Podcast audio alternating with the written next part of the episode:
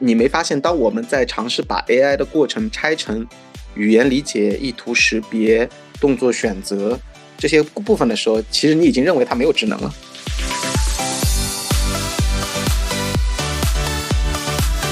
在这个时代，你一定要把 AI 当人看。如果是人的话，我无论是找任何一个人帮我完成一个任务，我需要给的是什么？给他合适的 context。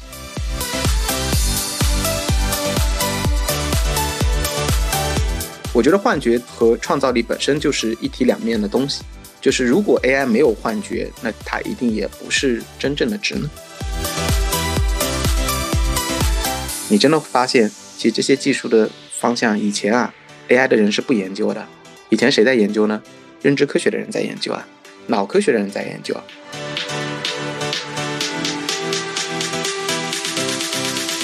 我觉得，如果最后所有的 agent 做成的都是一个 chatbot，这个世界就太无聊了。ChatGPT 的出现并不只是一个技术，它更多带来的是一个对于市场的认知的培训。AI 时代，你会发现，能让用户去定义体验的产品，往往是最成功的那些产品。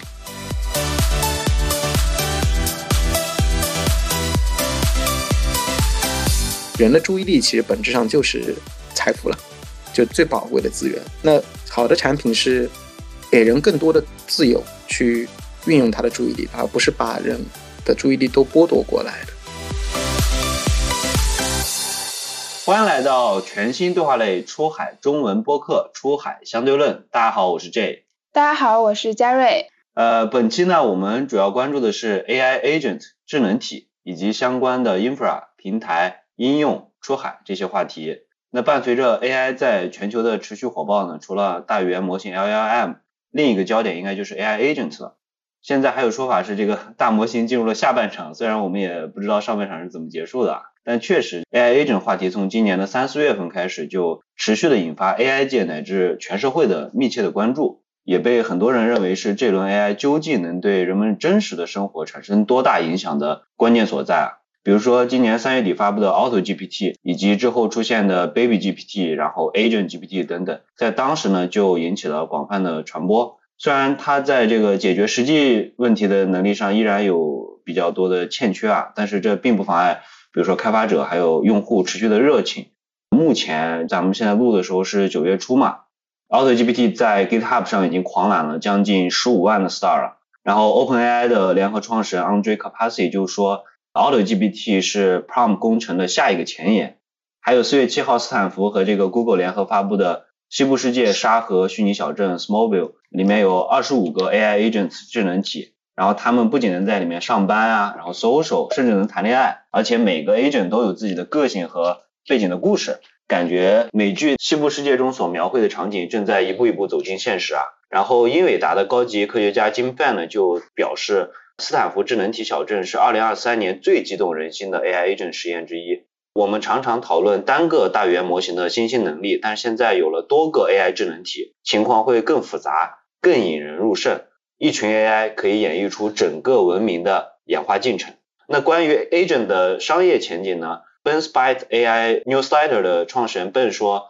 ，AI 智能体将无处不在，价值数十亿美元的公司将会从一个部署 AI 智能体的小团队发展而来。如果说部署单个 Agent 就存在巨大的机会，那么理论上来说，Agent 平台将具有更大的想象空间。本期呢，我们就非常荣幸邀请到。AI Agent 构建引擎 MindOS 背后的公司新石宇宙的创始人陶方波博士，和我们一起聊聊 AI Agent 相关话题。陶博呢，本科在清华，博士毕业于伊利诺伊大学，曾任职于微软研究院、Facebook 和阿里巴巴达摩院这些 AI 大厂。在新石宇宙已经公布的近亿元的融资中呢，红杉、险峰、线性、PNP 等知名的 VC 都在这个投资人列表中。那我们还是回到惯例啊，先请陶博跟大家打个招呼，也介绍一下自己的经历，以及这个 MindOS，还有背后的新式宇宙这家公司。啊，Hello，大家好，呃，我叫陶方波，呃，很高兴可以参加这个播客的节目啊，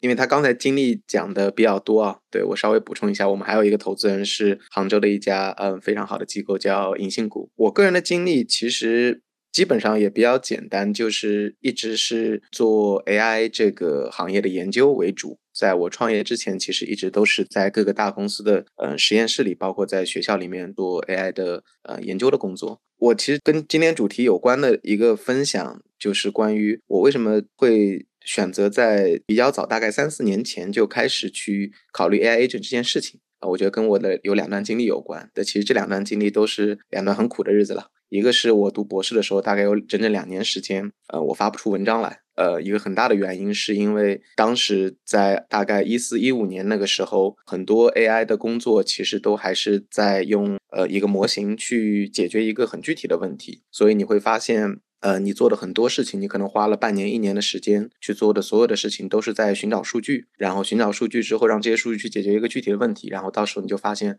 哦，原来。你曾经认为很高大上的 AI，其实好像最后本质是一个数据清洗的工作。那个时候，当时让我很沮丧啊，所以我当时读博士的时候，有一段时间其实是很不开心的，因为不知道，嗯，自己花那么多时间在做的事情的意义是什么。那这是一个点，我当时很不开心。然后后来又有一段苦日子，是我从 Facebook 的研究所啊回来到国内啊，然后在加入阿里巴巴之前，我其实有半年的 gap。那个时候呢，就是全世界有一个很有意思的现象在发生，就是大模型逐渐的在出现，但是它还是在 GPT 三之前的那个时代。然后我在 Facebook 做的是 Facebook 背后的推荐系统的底座的模型，其实那个模型也非常大，可能是当时全世界最大的那个模型。但是它和我们今天提的大模型的概念还是很不一样。所以有半年的时间，我那个时候一直在看一些超越于技术的书，比如说有一些脑科学的书、认知科学的书和哲学的书。然后那个时候我才慢慢意识到，原来我当时真的想进入这个 AI 行业，其实是为了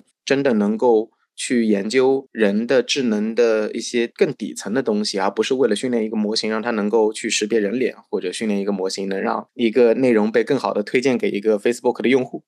呃，所以又是一次算是价值观的崩塌吧。就是，但是其实也是一个好事儿，就是你会在这样的一些很孤独的、很苦的日子里面，慢慢意识到说，其实你可能需要去。找一些真的能让你感到兴奋的方向啊，所以也是在那个时候，我开始在阿里巴巴去成立一个实验室，叫做神经符号实验室。那神经符号实验室就是一次非常早期的对于 AI agent 的一次实验性的尝试。我们当时招了大概十五到二十个呃研究者，他们的背景也都是有的来自于脑科学，有的来自于认知科学。有的来自于做芯片、类脑芯片，所以其实是各种各样不同的背景啊，不只是做机器学习的人来尝试共同的去想下一代的 AI 系统应该啊怎么来设计啊。所以今天我们随着大模型的发展，包括 AI agent 概念的发展，我们发现诶越来越多的人意识到说，其实创造 AI 本质上是在创造一个类人的这样的一种智能的结构，对吧？但是那个时候其实。这样的观点或者这样的追求，其实是不太被当时的这个社会环境所认可的，嗯，所以我们只能以一种实验室的方法，很小规模的来做。那我在做这个事情的时候，我意识到三个点啊，就可能跟今天我们要讨论的 AI agent 有比较大的关系。就第一个就是，我觉得在二零二零年左右，从我们的角度来看，在 GPT 三出来之后，其实技术上来讲，AGI 这件事情我没有看到很明显的技术的障碍，至少没有科学上的障碍。它可能有很多很多工程上的障碍，这是一个点。第二个点呢，是在我们做 agent 的早期研究的过程当中，我们发现，从某种意义上来讲，它是一种全新的服务的形态。那也就是意味着，我们比方说出海的产品很多都是软件嘛，包括过去三四十年或者五十年，全世界最大的主题就是软件吞噬世界，对吧？那我认为，呃，agent 或者说是 AGI，它可能未来会完全成为一个软件的新载体啊，然后它真的有可能。变成比软件更加普遍的一种存在方式，来围绕着我们每一个人的生活去出现，所以它是软件的下一代。那这是它从产品和商业层面。第三个点，我当时意识到的，我觉得会更有意思，就是。我认为，如果我们把 agent 或者说是 AGI 当做一个超越于模型工具的社会的主体去看待的时候，你就会发现，它和我们人类几千年来所有的技术都不一样，因为它是一种可以参与到社会当中的一种独立的形态，而不是一个被人拿来当工具使用的一个拿来即用，然后用完放手的一个东西。所以，如果是这样的话，其实呃，从做 AI 的角度来讲，你慢慢的从变成研究技术到研究产品，最后变成了去研究一种全新的社会参与的主体，怎么样跟人类来形成一种新的社会结构，一种新的社会参与的方式，一种社会参与的契约。我觉得这个是我当时在那几段苦日子里面。琢磨出来的一些呃非常天马行空的想法，那后来也是觉得说工作了也蛮多年了，读书也读了很久，呃就觉得说，哎这个想法我觉得是对的，只是我不知道到底要多少年才能出来，所以我就说那要不成立一家公司吧，所以就成立了新视宇宙。新视宇宙这家公司的意思，你看它名字嘛，就是也很有意思，左半边叫新石，其实就是某一种具有人类一样思考方式的一种数字载体，mind，对吧？宇宙就是说，我认为其实是一个。嗯，当然，宇宙这个词大了一点，但我想表达的其实是它是一种全新的社会结构。也就是说，这种 digital mind 和人类的 mind 可以结合在一起，形成一种新的社会结构。然后，为了达成这个目标，相当于这个名字就是我们的愿景。那达成这个目标，第一个要做的产品或者说要做的技术，我们叫做 Mind OS，就是我们现在主要的这个产品。就是你首先要让这些呃智能体 agent。以这种更加独立的方式存在于我们社会当中，你得有一个引擎能够创建它们啊。所以 Mind OS 就是你可以理解为叫做心识或者心智操作系统，它是一个来构建这样不同能力的、嗯不同个性的、不同的社会角色的一个数字智能体的一个构建引擎。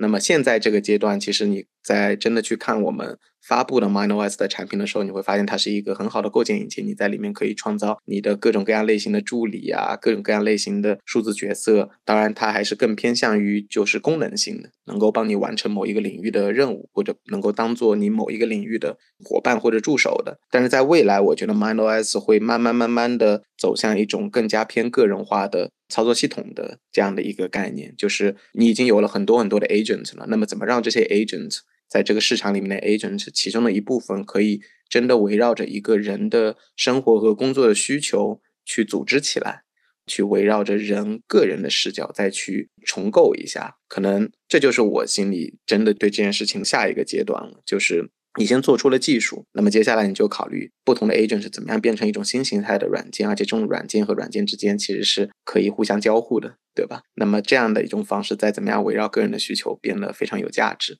这就是 MindOS 的下一个阶段，然后再往后，可能我们希望它真的有机会去撑起那个社会结构的巨大的一个构想。当然，这个我相信还有很多很多年才会到来。那我刚才觉得有一点是真的很有意思，就是软件的下一代啊，就是啊，其实我们看到今天我们说 AI 重新再来的时候，大家都在聊一个话题，就是 AI 重塑工作流。因为我一直在做 To B 做了很多年，我们会发现，其实我们去做一个流程的时候，其实要在 B 端的软件里边点击几十次。啊，六十次、一百次，甚至尤其是你要做的系统越复杂，to B 你做大客户做的越多，那个系统就会变得越来越复杂。那在过去的场景下，基本上我们会发现培训成本、使用成本都是非常高的啊。那如果是接下来下一代，包括我们也在做一些尝试，如果是通过 AI 驱动、AI native 的方式，可能是我们可以把所有这些交互界面全都干掉。那比如说我直接发布一个营销流程啊，那它可以把后面所有的这些流程全干掉。那我觉得这个真的是我们说 SaaS。下一代，这个是很让人激动的一件事情。对，我不知道是让人激动还是让很多 SaaS 公司恐慌。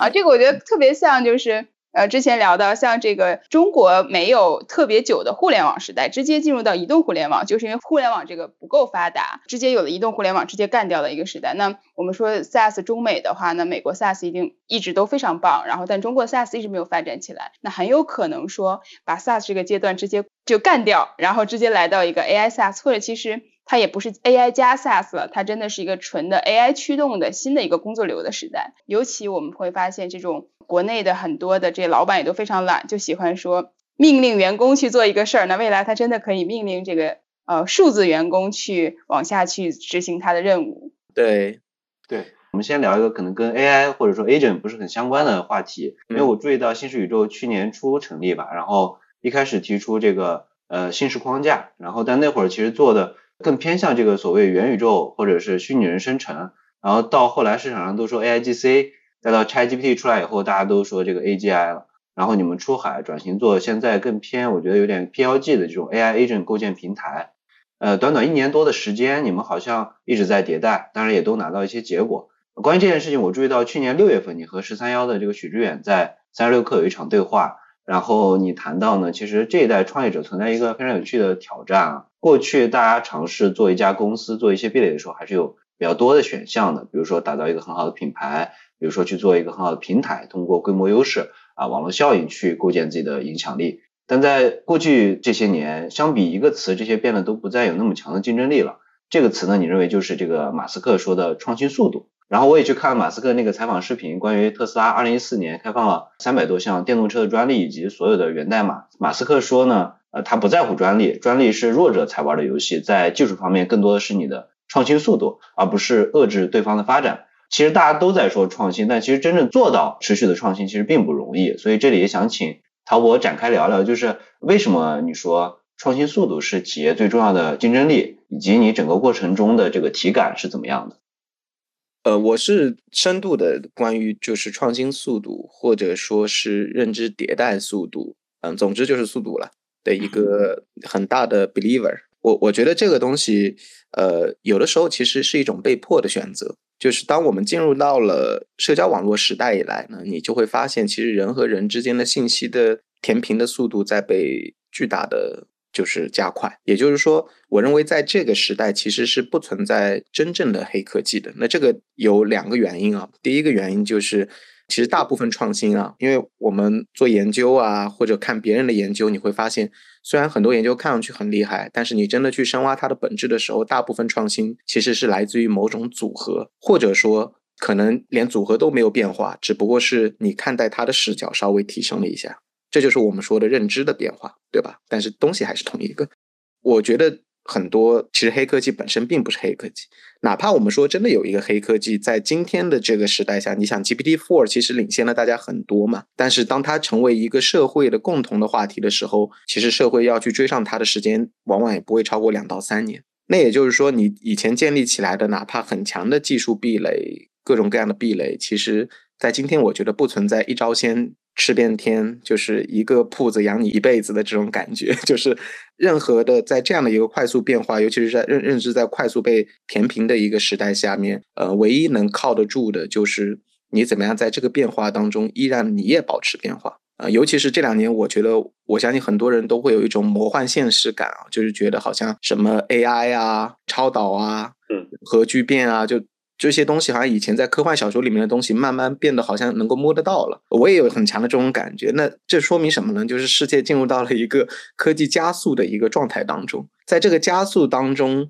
你不要说是跟这个时代一样跑了，就是如果你真的是不变的就停在那边，你肯定是很快就会被迭代掉。你跟他一样跑，你可能还能永远在这里面去有一个位置。但是如果你真的想从零到一创造一家伟大的企业，那你可能不仅是要 follow 住他，你可能还要引导他这个变化。那这个就是我觉得速度这件事情在今天变得尤为关键的一个点。然后由于它这种结构在快速的，可能两三年就在一个变化，我可能原来做的平台的优势，原来做的资源的优势，马上两年之后从另一个视角来看就变得不重要了，对吧？所以其实你要 dynamic 的去。呃，follow 它。然后另外一个，我觉得其实伊隆马斯克讲这句话的时候，他也来源于一种硅谷的某种创业哲学吧。就是以前硅谷有一本书很有名，叫 Lean Startup，就是说你做任何一个事情，你不要尝试一下做的很完美，你一定要尝试去做，然后快速的迭代，快速的迭代。然后同样的思想，我在 OpenAI 里面也看到了。Sam Altman 有一个采访里面提到的一个点很有意思，他说 GPT-4 并不是一个黑科技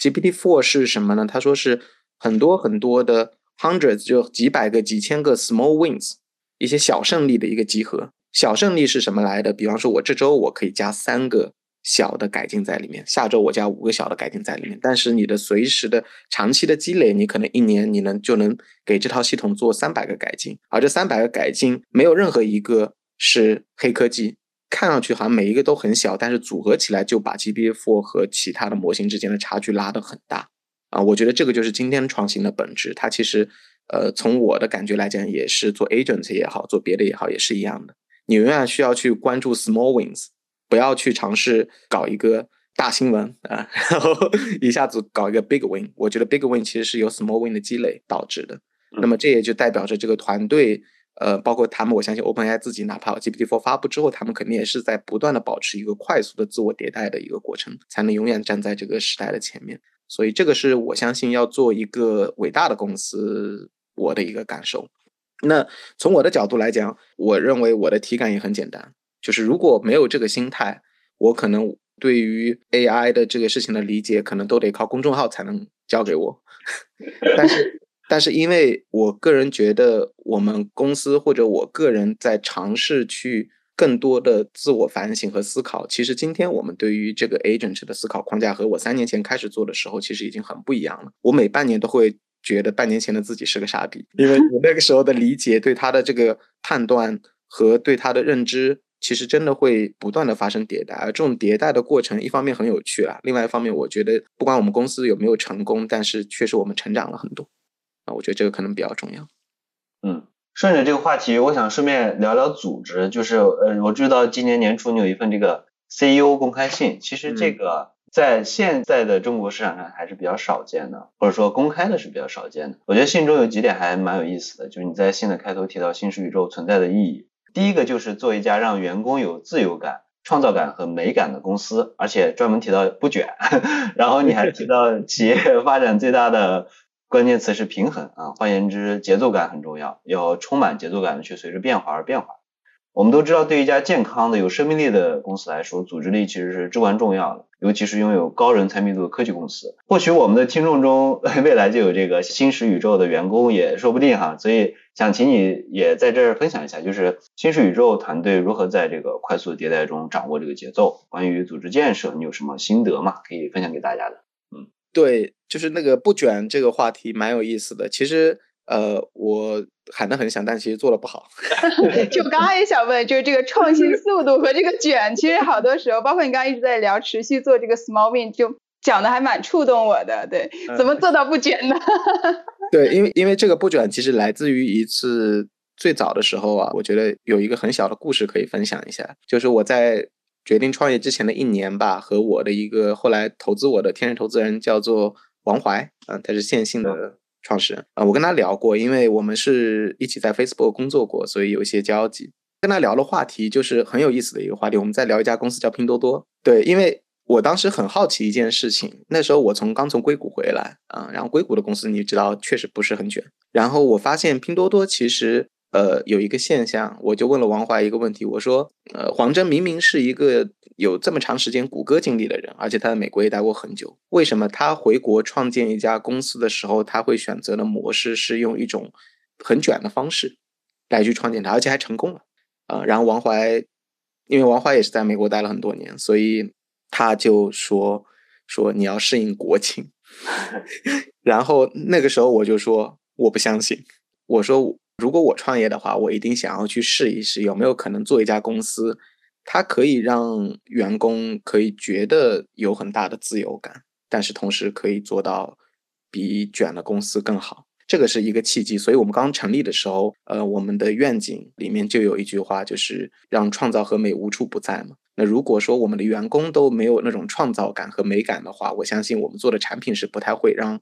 用户有创造感和美感了。那这个是他的整个 backstory 啊，他的背景故事。但是他他真正的他最后核心的一个点就是为什么我这么相信不卷呢？我们先说我没有做到，我确实没有做到。但是我相信不卷其实跟我个人的经历有关，因为我自己认为我最有创造力的时间其实就是刚才我提到的最难的那个时间。而那个时间我不仅呃没有工作，我处于一种半失业状态，而且同时呢我又处在一种比较孤独的状态。然后我就发现，其实人在最自由的时候，他其实具有一种特殊的能力。呃，如果说的玄乎一点呢，就是他其实可以和神通话，嗯，或者和和某种超越于你生活的一种灵感的源泉去发生一种对话。而这种对话要到来呢，其实一个人要做的很简单，就是把自己稍微清空一下，就给自己的内心留足够多的空间。然后你也不用去刻意的寻找它，它就会来。它其实有点像是艺术家的那种生活方式，对吧？我清空自己，然后让灵感自己找到我。我一直就觉得说，如果一家公司里面每一个员工的工作方式是这样，他创新的方式不是尝试去做很多很 hard 的 thinking，然后尝试去写很多报告，而是更多的让自己清空一下，让创造的灵感过来。那我相信这家公司的创造力有可能可以成为全世界最有创造力的公司。所以这个其实是我的一个非常美好的愿望，但是我真正在创业的过程当中，我也会发现说，创业公司的定义就是一家马上就会死掉的公司嘛。嗯，所以你有的时候并没有这个奢侈去可以 afford 允许这样的方式普遍的存在，因为它可能在短期内会降低你的速度。但我今天依然相信，长期来讲的话，有机会，我希望把新宇宙创建成一家真正不卷的，而且大家用这种这种空间感来给自己构造这种工作动力的。一种模式吧，这个是我的一个个人的追求，对。然后至于节奏感呢，我觉得可能就是刚才你提到 pivot，对吧？我也做了好多 pivot，啊，我觉得其实这个过程当中有好有坏啊。就是我自己是相信 pivot 的，包括我昨天在跟一个国内的投资人也在聊这个事情，他认为因为这个时代发展有有迭代嘛，比方说移动互联网时代，其实你看它的早中晚期，其实大家的商业机会是完全不一样的。早期的公司在晚期是活不了的，晚期的公司在早期可能也是活不了的，因为跟它整个基础设施的进展和它的社会认知有关。那么我相信 AI 这个时代也是一样的，它可能会经历早、中、晚，甚至更多时期。而且你发现每一个时期，你背后的这个基础假设不一样，你能成功的产品形态不一样，你能够构造出来的商业模式也不一样。所以我交流的那个人，他跟我讲说，他非常非常相信 Pivot 是一个公司的核心能力。因为时代一定会变，那你你要生存，你永远不可能靠聪明啊，你可能要靠非常强的 pivot 能力。pivot 最后什么时候 pivot，多大程度上 pivot，你 pivot 的到底是技术还是产品还是某种商业模式？在过程当中，你到底怎么样去权衡内部的员工对于这件事情的接受度？因为很多公司的员工，包括公司内的人是不太喜欢 pivot 的，因为你总觉得好像我每天都在变，对吧？但是作为 CEO 或者作为公司的创始人、联合创始人，有的时候被迫的要去接受这个挑战，嗯，去选择。所以这里面就有一个很重要的节奏感。它也不仅仅是说，你看外部的环境变化的时候，你应该怎么样去 pivot。像我们从国内 pivot 到海外，从 To B pivot 到 To C，其实背后有很多很多因素在起作用，包括 ChatGPT 的发布，包括全世界对于 AI 这件事情的呃认知程度、接受程度到了一个什么样的阶段。包括中美之间的一些关系，我觉得这个就是我们在做 pivot 时候的一些平衡的考量。但是从另一个点上来讲，我发现更难的其实反而还不是外部环境告诉你该怎么去选择，而是当你选择了 pivot 或者你选择了以某种节奏感去变化的时候，你怎么样能够拉上你的每一个小伙伴一起去做？我觉得这个事儿对我的触动很大，因为确实也有很多我们非常欣赏的员工，因为。这样的 pivot 而选择离开我们公司的，其实，嗯，还是还是很伤心的。但这里也要平衡，就是平衡你的共识在组织内能够传播的速度，和达到共识的这个速度，和你在外面做选择的时候的这个选择之间也有一个平衡，需要去把握。我觉得这个是我学到的最大的一个 lesson。对，我觉得其实刚刚我听到这个组织的这一块，我还蛮触动的。一个聊到说这个卷哈，然后其实有一个说法是，创业公司就是在一个坠毁的飞机上修发动机，所以你飞机持续在坠毁，你没有机会去。稍微有一些什么样的平衡，可能等到飞机平稳飞起来以后，才能够说真正的去不卷。但而且呢，创业公司早期，我觉得所有公司都会面临一样的问题，就是我们很难找到自驱力非常强，就整个团队都是非常强的人啊。这个确实，我觉得在人才上，所有的公司面临这样的挑战。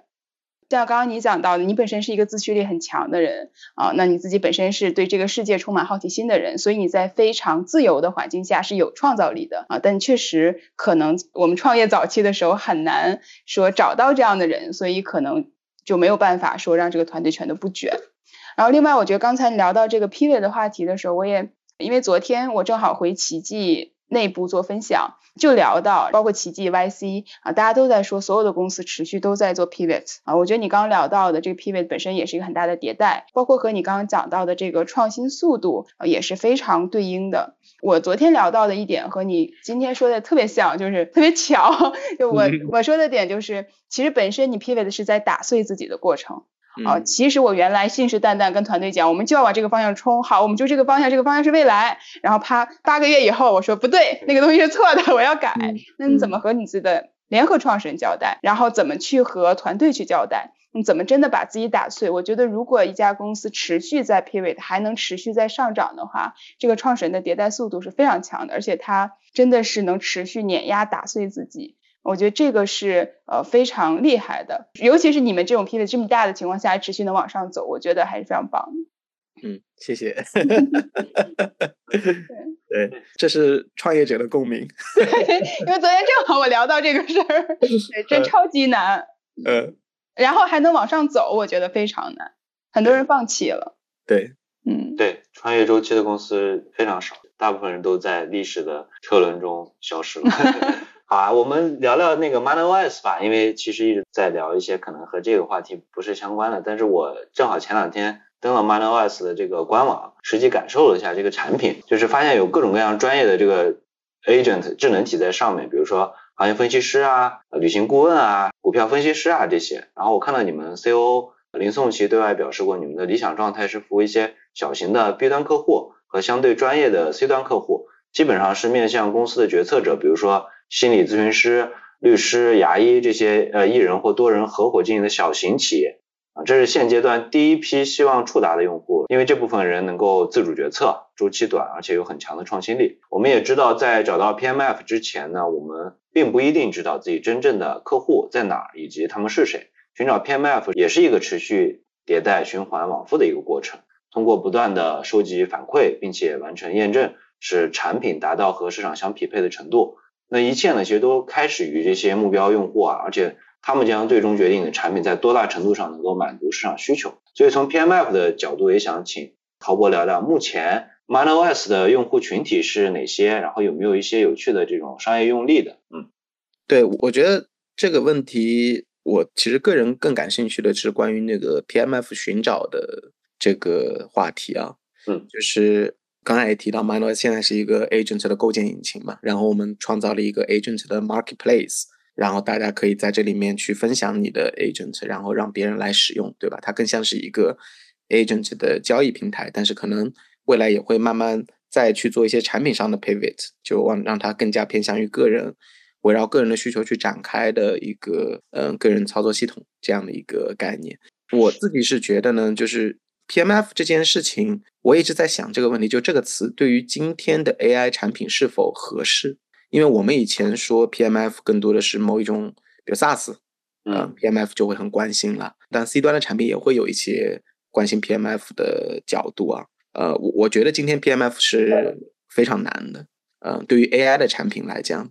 为什么说它很难呢？我我其实一直在怀疑，就是传统的 PMF 的概念在 AI 这个时代是不是不存在的，或者说至少今天我们其实还是达不到的。因为原来啊，就是说我们做 PMF 产品经理这个角色会很重要嘛，比如他就像你说的，我会找一群目标用户，对吧？看到一个他的需求，然后做一款产品。但这种模式啊，是在一个比较成熟的基础设施的情况下，产品经理可以几乎单维度的去思考。这个问题或者一家创业公司，为什么呢？因为它的基础设施是成熟的，它的技术框架几乎也是成熟的，然后它的商业模式是可借鉴的，然后各种各样的东西在移动互联网时代和互联网时代都是非常 ready 的，所以你要关心的就是市场和产品之间的匹配。让其他的东西都已经有成熟的方案可以做了，但我发现今天这件事情啊，对于 AI 来讲特别难，除非你做的是一个类似于叫 AI Plus 的东西，那么其实你的本质还不来自于 AI，你的本质来自于 Plus 的那个，无论是营销或者说是工业，对吧？那个部分，那你还是可以尝试去找很好的 PMF。但如果你做的是一个 AI native 的东西，呃，也就是说它的核心是 AI，所有的价值都是由 AI 创造的，拿掉 AI 之后，这东西就没价值了。然后。很多人都在教我们说一定要去做 AI native 的东西，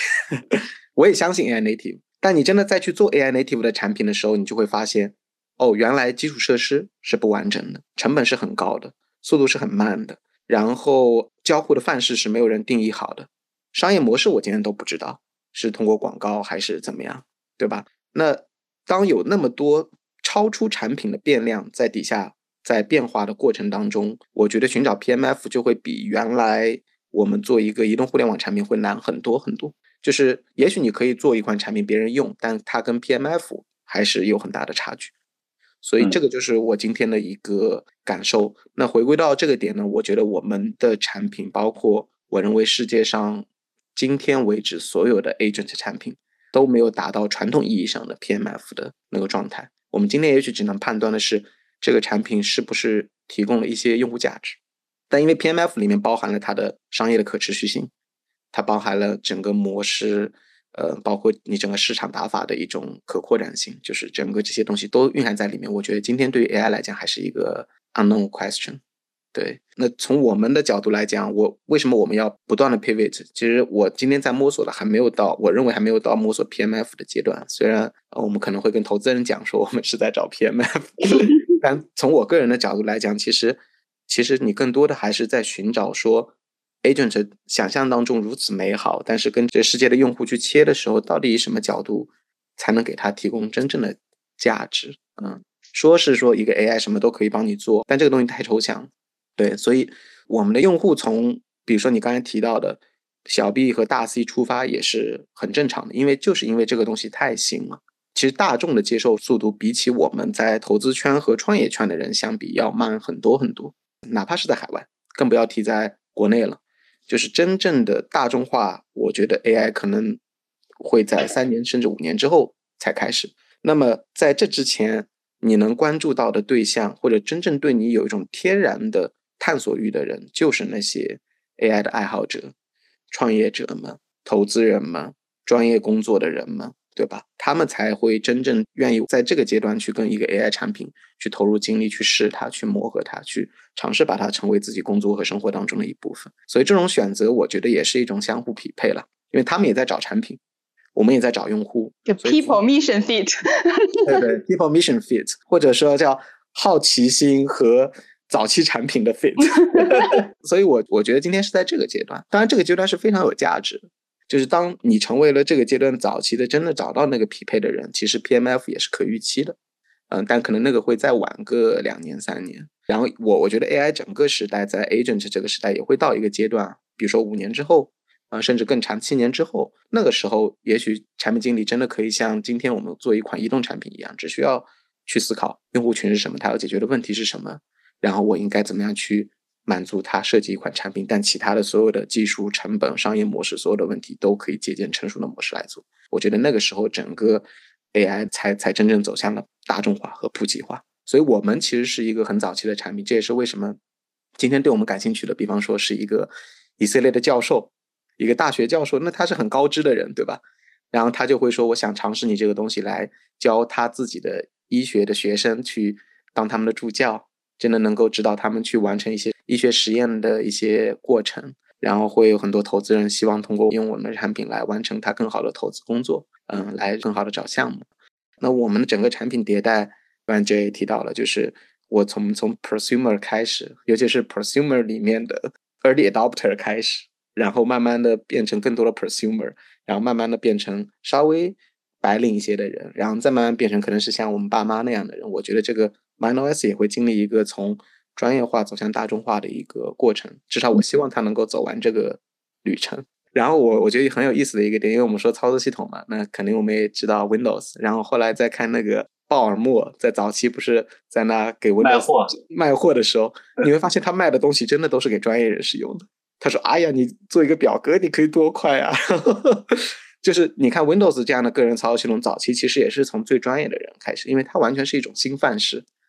所以新范式往往只能从，尤其是生产力工具啊，你要从最核心的。有对于对生产力有最高需求那群人开始，然后慢慢 Windows 就变成了一个大众平台了。对，我觉得刚才聊到这个产品啊，其实我最近一直在思考一个问题，就是今天可能 Prompt Engineer 和 AI 产品经理可能我觉得有很多是非常重叠的地方，可能就是因为像你刚刚说的没有想清楚，那我们对它的需求是什么？因为最近我调了很多 Prompt。啊，那我感觉可能就是呃，需要这个人他有非常强的构建测试数据集的能力，嗯，他得知道什么内容是好的，他得有自己对内容的一个品味和辨识。那至于说真的产品是什么样，就像你说的，可能远远还没到。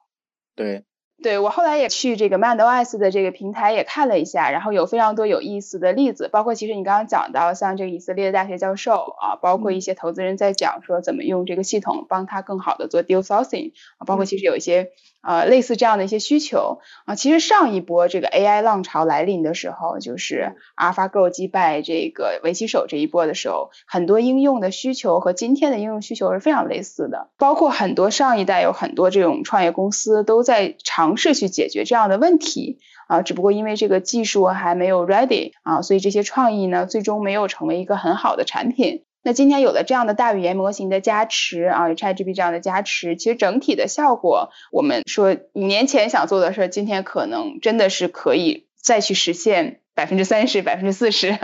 啊。因为我之前一直在做聊天机器人，然后我经常说上一代的 Chatbot 是分类器定义的时代啊，所以要想搭建一个 Chatbot 啊，就必须啊去设定不同的。域，我们之前说 domain 啊，然后在识别到进入这个 domain 以后，我要再去做它的意图识别和实体识别，然后再去说，哎，这是哪一个意图，再走到下一步，再去执行下一步的动作。我记得当时最早的时候去做意图识别的时候，还要去标记各种问法，然后写了一堆问法以后。再把它去生成这个意图啊，比如说最早做订票的场景的时候啊，我一个订票的意图，我就要写出十几个不同的订票的问法，然后以后再有人问到类似这样的弄问题的时候，就可以进入到这个订票的意图里边啊。那即使这样呢，当时很多意图的识别依然也不够准确。那今天呢，得益于大语言模型，其实有了非常多新的技术方法啊，比如最简单的意图，可能也不用像过去那样去做一个前面，不管我们说是模型也好啊，算法也好啊，或者是说做什么样的标注也好，那今天可能呃可以通过构造 prompt 的方式啊，直接去用模型的推理能力去实现过去的意图识别，直接代替了传统的这种意图识别。但是呢，因为大模型本身存在幻觉。所以在一些场景下呢，这种方法它的识别率呢也会受到非常大的干扰啊。我们看到你们的官网也在说，这个 MandOS 可以开发具有独特记忆、个性和专业知识的啊可定制智能体，最快只需要三分钟。通过构建强大的智能体，可以生成高品质的内容，并提供针对性的服务。所以呢，也想让陶博在这里边给大家分享一些。这种新技术的内容啊，MandOS 如何使用新技术去解决这种啊意图识别、任务调用的问题，以及这个大模型的幻觉问题啊是如何解决的？呃，其实对于用户或者对于任何场景来讲，你其实关心的是它的完成任务或者说是用户的满意度。其实意图只是其中很小的一环而已。对我，我稍微分享一下我关于这件事情带来的一个巨大的变化。其实回归到的一个点，就还是说。软件和 AI agent 到底差距在哪里？因为我一直觉得，人最早的服务其实都是人和人之间的嘛，对吧？在信息时代之前，那么我们的律师是一个真的人，我们的呃医生是一个真的人，我们的健身教练是一个真的人。然后我们创造各种各样的 app 和软件。如果有一句话去描述软件的话，它就是对于人的服务的一种有损的压缩。我们因为没有办法让软件具有独立思考的能力，所以我们就把一个服务在过程当中的一些高频的链路，从人脑当中拆出来，然后变成了软件的一个又一个的按钮、列表这样的一些 GUI 的组件，然后让用户在用的时候说：“OK，我看到这个界面的时候，我知道我高频的需求应该通过这些东西来完成。”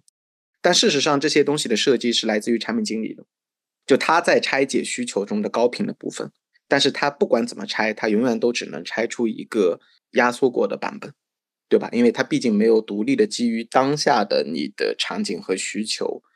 动态去思考的部分在里面。哪怕我们加入了 AI，就是你刚才提到的，我们说五年前的这个 AI，我有意图识别，你没发现，当我们在尝试把 AI 的过程拆成语言理解、意图识别、动作选择这些部分的时候，其实你已经认为它没有智能了，就是工程化的 AI，所以变成人工智障。对，因为你不信任它的智能，你才需要去拆它。如果你信任他，你觉得他拥有一个像人一样的智能，你为什么要帮他去拆这些东西呢？我跟你交流，我会说，哎，嘉瑞，你的意图识别不对哦，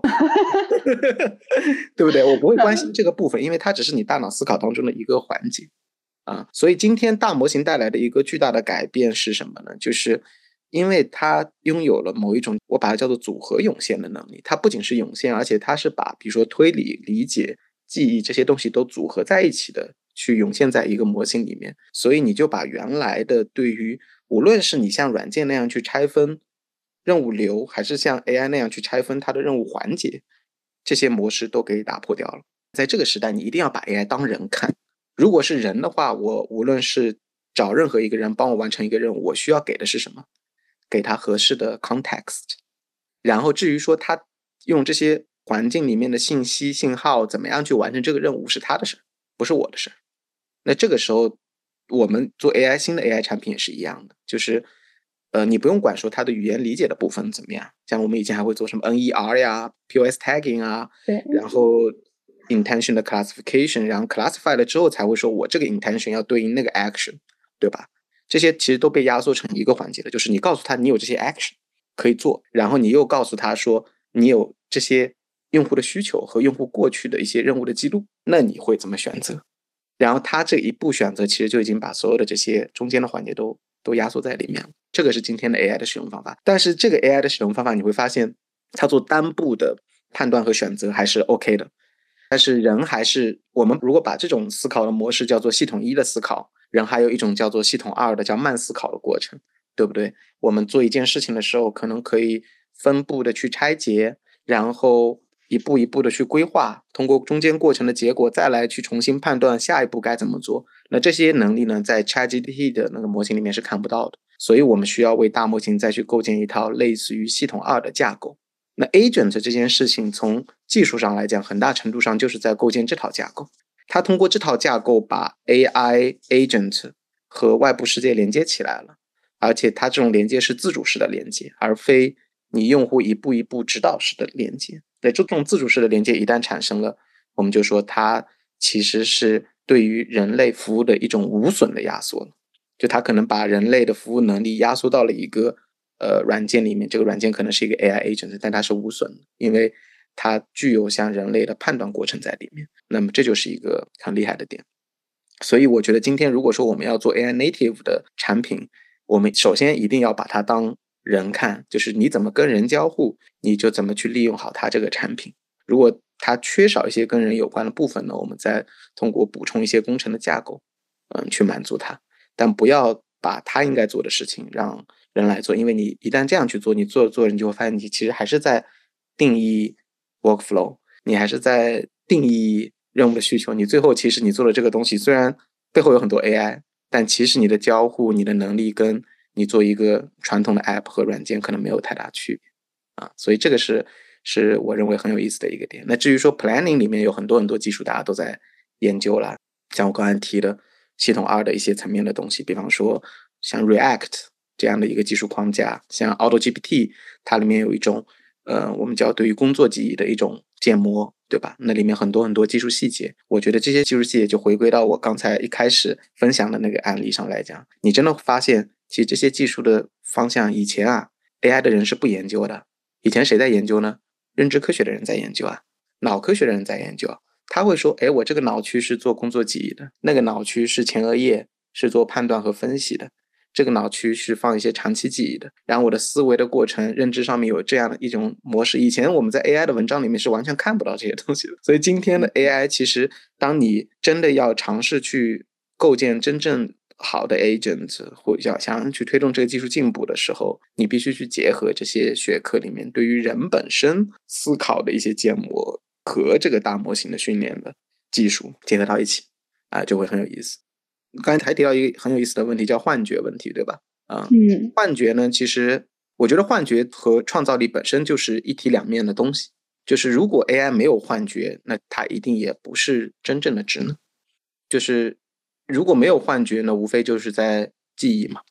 那如果在记忆，然后把记忆的信息重新组织起来说出来，其实传统的技术我觉得做的也比较好。我们今天其实是想要把控的是说他的幻觉到底是不是 make sense。其实本质上是想解决这个问题。那我觉得幻觉要允许它存在，但是幻觉的问题是，当我刚才提到的，我加入了一些更加复杂的规划的机制，比如说我让他一个任务复杂的任务我要分八步去做，那这每一步如果出错率都是百分之二十，你可以用最基础的概率的计算去算一下，你会发现它的完成率、成功率可能只有不到百分之十啊，那这个就是一个很大的问题。所以人类是怎么来解决问题的呢？就是我们还是回归到人啊，人脑其实也有幻觉。其实你今天做一件事情，你分了八步，其实每一步你的出错概率也不低的。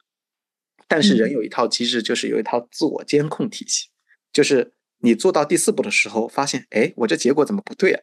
然后说哎呀，我在干嘛？回去回去再从第二步开始换个方向开始走，对吧？就是它其实是有一些宏观的机制在确保说。不断的在 validate 我中间的这些结果符合我最后的那个目标，而今天其实我们在说 AI 有幻觉的时候，其实我们缺乏这套机制。所以，我们今天我觉得也有一个很有意思的现象，从技术上来讲，其实是两股力量在拉扯了。一股力量就是说我尝试给 AI 去做更多步的思考，尝试让他的能力变得越来越丰富和复杂，越来越自主，对吧？因为我做一个自主的任务，我一定是分好几步的嘛。但是这里面一定引来了这个幻觉的放大。然后另外一方面呢，我又希望为他能够去横向去构建一种机制，让他。无论步骤有多少多，我都可以不断的去 validate 它，使得他总的大方向永远都是有一个很强的对于目标的一个方向感。那么，又再把他幻觉的问题往下减，或者至少是希望他产生好的幻觉，是符合我们目标的幻觉，而不是真的就偏到姥姥家去了啊。我因为我们用 Auto GPT，我们就发现他偏到姥姥家去了。他，做着做着也不知道自己，他都不知道不知道自己在干嘛。所以 AI 最大的问题是不知道自己在干嘛。呃，对，但是人是知道自己在干嘛，所以他哪怕任务再复杂，我我比如说我做一个任务，我花三天时间，我中间可能有成百步上千步，我依然知道我在干嘛啊。我最后做的东西又好又复杂，但是又稳定。嗯，这个就是我觉得今天啊，在 agent 做这件事情的时候，我们在技术上可以去尝试解决的问题。但我不认为这里有什么科学上的障碍，我觉得是一个工程上的障碍。如果我们足够了解大脑的运作机制，认知科学里面给我们提供的那些理论的支持，我觉得是可以做出来的。这个是我比较乐观和有信心的一个点。嗯，我觉得还蛮有意思，就是把这个认知科学和工程去做一个结合。包括其实我在最开始接触这个 ChatGPT 的时候，包括大模型的时候，包括你也刚才也在聊这个哲学，有一段时间在研究偏呃意识形态的内容的时候，发现今天我们说去研究机器，可能更多真的开始说，那我去研究人和人的交往是怎么样的，那我再进一步去想人和机器的交往。包括我们说 prompt 本质上就是你能不能清晰的表达自己。那你和人有的时候你都没法清晰的表达自己，你最后没有办法让人帮你去完成任务。那反过来你说这个机器好蠢，因为你没有表达自己，然后你反向去责备这个机器好蠢，也是一个非常啊低级的这个行为啊。包括刚才你也聊到这个幻觉，我就忽然我想到一句话，我觉得其实就像你说的，其实就应该让机器有幻觉啊，因为人也是因为不可控才变得有魅力，才变得让人很觉得很向往。啊，我觉得这个陶博是一个同时拥有这个多学科思维，然后同时把这个工程和这个哲学认知啊混合在一起，学习到很多。嗯，谢谢谢谢。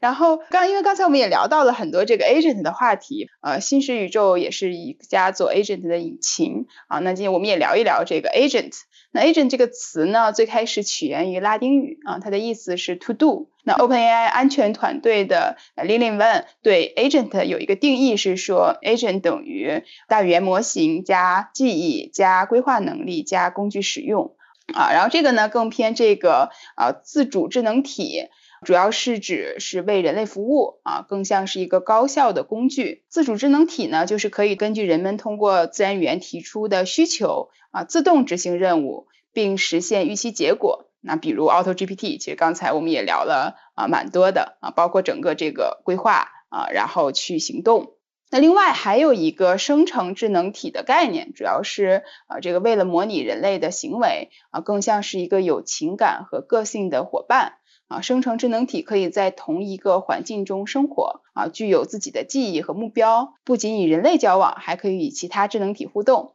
啊，比如斯坦福小镇以及更远的具身智能。Longchain 呢给出一个解释是说，agent 是根据用户的输入来决定是否使用工具以及具体使用什么工具。那我的理解对 agent 呢相对比较浅薄，我觉得它主要的一个环节就是行动啊，就是 action。因为我们做 to B 嘛，经常会要求特别强的这种可控性，总喜欢把东西拆开，拆得很清楚啊，然后才能保证这个交付的结果的可控性。其实刚才我也学习到很多。那以前在我的认知里，我一直觉得呢，可能它就是一个。推理加上行动，然后行动其实就是调用各种的 API。那其实也想让陶博呢，顺着刚才聊到的啊，站在一个资深从业者的角度啊，然后目前呢也是专注在这一领域的创业者的角度啊，给大家来分享一下，那什么是 agent，包括 agent 和之前我们说很火的 Copilot 和以前火了好多年好多年的这个 Chatbot 啊有什么区别啊？那以及 agent 和大语言模型的关联是什么？嗯，我觉得这个问题特别难回答。呃，我自己其实不是很喜欢 agent 这个词，因为包括你刚才提到的呃 Long Chain，对，当然他的 PR 应该找不到我，因为我 我我觉得他对 agent 这个定义是非常非常的狭隘的。当然，可能也是为了更好让人理解啊。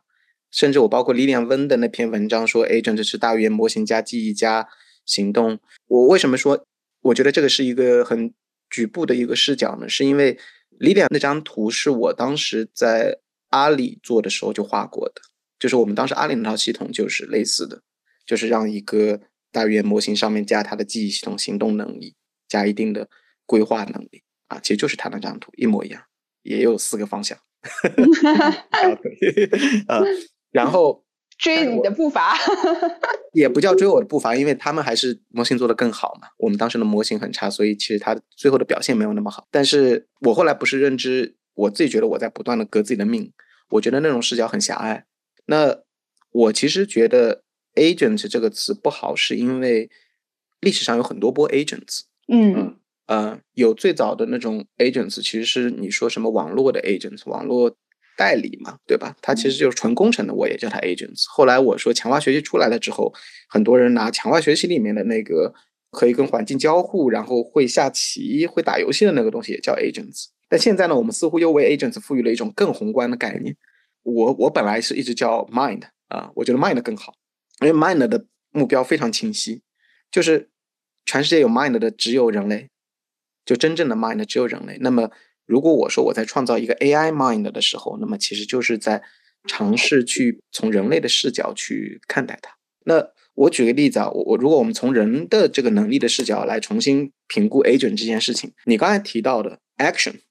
其实就是特别简单的一个东西，就是和外界环境去互动的能力。这个环境可以是最简单的，就一堆 API，对吧？我把一堆 API 告诉 AI。然后说，哎，你现在要做的一个事情，你要在里面选一些 API 去用，然后完成一个任务。我觉得这个就是人类拥有的和外界互动的能力。但人类拥有的除了和这种可以直接去选择一些工具去使用，它其实还有一些更强的和外界互动的能力。我可以跟一个动态变化的环境去互动，对吧？我可以跟一个浏览器去互动。那你点一个东西，它就会出现新的结果，然后我再去判断下一步怎么走。或者说，我们人类生活在这个物理世界里面，其实环境是在不断变化的。所以和外界的互动性只是人这个作为一种高级智慧的其中的一个维度而已。为什么我会认为我们需要用一种更加广义的角度去看 agent 呢？是因为最终 agent 一定会成为某一种社会参与的主体，那么它一定是跟人具有某种比较平行的能力集合，人才可以把对于另一个人的投射投射到这个 AI 上面。你想，我对于比如我坐在对面的二位的投射，我肯定认为你有一个和外界互动的能力。我肯定认为你有自主性，对吧？你不需要每一步都我来指导你。我肯定认为你有某种长期性，也就是说，今天我做了这个 podcast，我不会下次再跟你聊的时候你什么都不记得，然后你甚至呃你的想法也不会有任何变化。然后我肯定觉得你没有某种社会参与性，对吧？还有一个很重要的点，我们交互的过程难道都只是 chat 吗？对吧？如果我今天是在线下跟你们聊，可能我们就会拿一块白板，边讲边画，对吧？好可惜啊，今天。然后也许我们就可以一块去看个电影，或者去散一个步，对着这个世界的环境一块再去发生互动。所以，一个纯粹的聊天框其实是人和人之间交流的一个很狭义的一种通道，很狭窄的一个通道。人和人之间还知道怎么样更好的交互。所以，从这个角度来讲，我觉得 agent 能做的东西非常多了。但是，由于它这个 agent 这个词呢，过去。语言是具很具有欺骗性的，就这个词，因为过去被赋予了别的意义，所以不同的人看 agent 的时候，我发现就是真的很不一样。所以 action 当然了，它第一步嘛，没有 action agent 那本身就是一个不管怎么样都是一个 聊天机器人啊。但是有了 action，它就能超越聊天机器人吗？也不一定，对吧？你看 ChatGPT 在做 plugin，嗯，它尝试把大模型加上一些它背后的能力，但我依然不认为 ChatGPT 加 plugin 是一个 agent，因为它缺失了一些我觉得最基本的东西，比方说。嗯，从交互的角度来讲，它缺失了一种多种模式之间的切换。所以你刚才提到一个很有意思的点，一个叫 Chatbot，一个叫 Copilot，对吧？我自己是觉得他们都是 Agent，但他们都是 Agent 的一种交互模式。今天我们是要重新去定义 Agent 和你的交互模式是什么的。就这个，我在我们做 MindOS 的时候体会很深我可以给大家介绍一个 MindOS 里面的 feature，就是。它有两种模式，一种就叫做 chat 模式，在这个过程当中，你跟他聊，你给他下一个任务，然后他背后就会告诉你他一步一步思考过程当中它是怎么样执行动作来完成任务的。但是呢，它还有一个模式，我们叫 Canvas，就是画布模式。画布模式打开了之后呢，就是当 AI 产生了一个报告或者 AI 画了一幅画，你可以把它放在一块白板上，你跟它并肩的站在一起，跟它去讨论，跟它去共创。这时候就是不是有点像 Copilot？但它的 Copilot 面对的对象不是一个静态的软件的界面，而是一个动态的由 AI 自己现场画出来的一个东西，就很像人和人在用白板交流。所以，Chat 和 Copilot 其实只是视角不同，一种是我们面对面的视角，一种是我们两个并肩站，面对一个环境的视角，对吧？所以我觉得它其实就是你和 Agent 未来的交互过程当中几种不同的视角而已。那除了这两种视角，我们有没有别的视角呢？比方说，我们也可以有一个长期的任务流、思维流的视角，所以你可以跟这个 AI 去讨论你过去原来这个 partner 的过程当中到底是。过去有哪些有价值的东西改变了它，然后也可以拿过来对我今天我的需求是有帮助的，这就是一个历史视角了，对吧？然后还有一个就是群体视角，就是说 MindOS 其实它想要构建的就是为什么我们要创造一个引擎，把不同的 agent 放进去，是因为我觉得将来它会走到一个程度，是 agent 和 agent 之间其实它是 as a group as a team 来满足你的。那么其实这时候你其实面对的就是一个群体了，而不是一个。聊天框了，所以我觉得 Chat、Copilot 它都是 Agent，但 Agent 又远远超越于它们。所以我觉得大多数人对于 Agent，如果我们一定要去强行的去切分的话，我觉得 Agent 这个定义概念在三个层面上是需要有巨大的突破的。第一个就是背后的技术，对吧？我需要它能够跟环境交互，有自主的分析的能力，这是技术层面它的后端能力。第二个就是交互形态。我觉得如果最后所有的 Agent 做成的都是一个 Chatbot，这个世界就太无聊了啊。就是我每天就是十个 chatbot 聊天，然后天天打字儿，我这不是回归到原来的 DOS 时代了，对吧？这一定不是我们想要的一个世界，呃，所以它一定有一种全新的交互范式，需要通过 agent 这样的方式，也许是我刚才提的这种视角切换的模式，对吧？可以出现。然后第三个就是 agent 和 agent 之间，它到底应该怎么样被组织起来？它到底构建了一个怎样的生态和社区？我觉得大概是有这三个命题。因为这个社区的问题，又又关系到 agent 和 agent 之间的服务，它的分发应该是怎么样完成的？呃，软件的分发是通过 App Store，对吧？用户去下载一个个独立的 App Store，然后在你的屏幕上放一个十六宫格或者二十五宫格，在那里面去选择。但是我们将来真的是手机上有五十个 agent，然后今天我要看我要跟哪个翻哪个人的牌子嘛，就跟他聊一聊。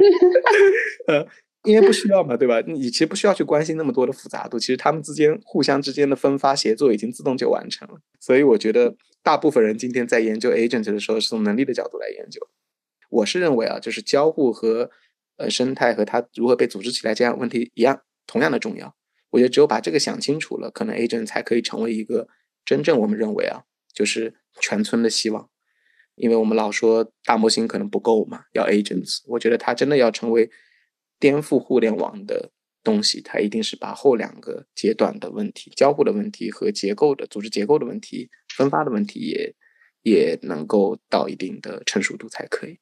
对，我觉得你刚刚聊到的这个，你不能期待一个智能体还得需要人去控制它。既然它能够完成这个小任务，那它也能完成一个任务的调度。对。从我的理解看啊，其实你觉得 agent 很重要的一点是，它能够根据环境的变化，根据外界的变化，然后再去让自己有一些调整。嗯，我们前面也聊到这个 React，其实它很创新的一点，就是在过去研究的时候，其实都是把这个推理和行动是分开两个。命题去研究的，但今天我们说聊 React 时候是把它们都结合在一起，是推理和行动啊。然后我的行动收到的反馈以后，会影响我下一步的推理决策，然后再去做行动，整个这样循环去做的。我觉得蛮有意思。又回到说我们最开始聊的这个话题，说聊到我们说的创新速度，聊到迭代，聊到我们说公司也在 pivot 整个的过程。其实我发现人和我们要做的这个智能体是非常相似的。嗯，我们希望打造的这个智能体就是能根据外界的变化不停的改变。然后我们其实自己说打造一家伟大的公司，核心就是我们能不能适应到这个环境的变化，让我们也持续发生改变。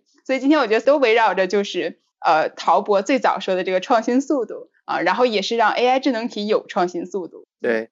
说到这个，可能半年之后，如果我们再聊一次，就会觉得今天的聊天是什么鬼？那我们都进步了，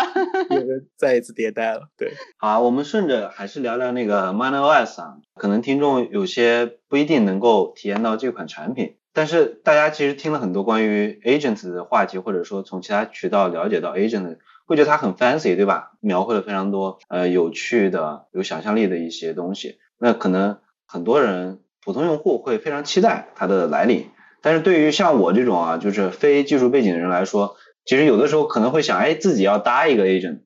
那其实是比较难的，因为现在这种 prompt engineering 的方式是比较难的。那 Mino S 它作为这个 agent 引擎，其实就在解决这件事情的。跟大家同步一些信息啊，Mino S 是蛮厉害的，就是七月三号，新石宇宙在 Product Hunt 上发布了这个最新版本的 Mino S，然后当天呢，它就在这个 SaaS。Productivity 就是生产力工具，还有 AI 这三个领域都位居榜首。然后 Product Hunt 其实在这个全球就是新产品的发布领域还是非常有影响力的。呃，另外一方面，我们也知道，像在 AI 独角兽 Character AI 上，其实也可以打自己的 Bot 或者叫 Agent 嘛。当然，这款产品更偏娱乐性啊。然后我也看到你们那个 CEO 呃林颂奇表示过，就是可以把 MonOS 平台理解为一个功能性更强的 Character AI。但我觉得他其实是想让大家去理解这件事情。对，那说到功能性，我想起来之前那个，就是你刚才说的 ChatGPT Plugins，就是 OpenAI 的总裁 Greg Brockman 他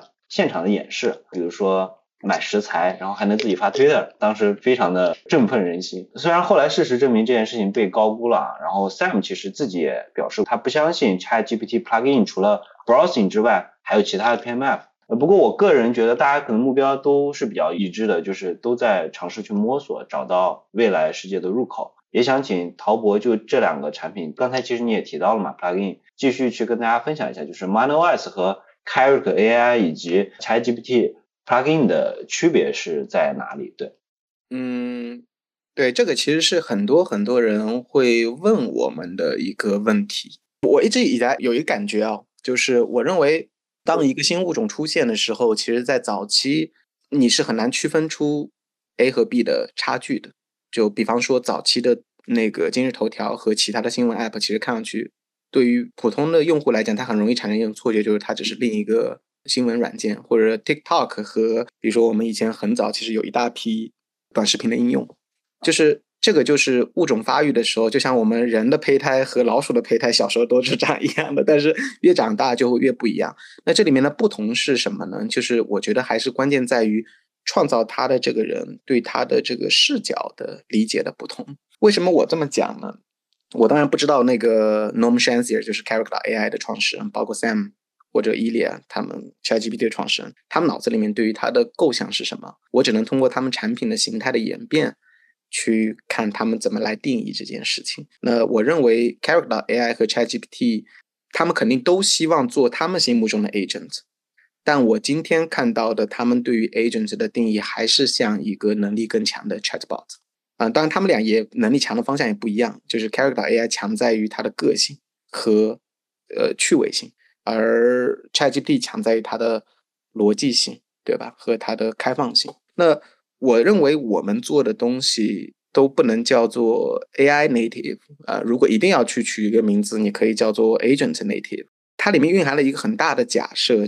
第一个假设就是这个社区里面的基本单元到底是什么？基本单元是一个独立的 agent 吗？还是说它是一个 plugin？plugin 本质上是某一种外部的工具，这个工具里面可能是一个数据库，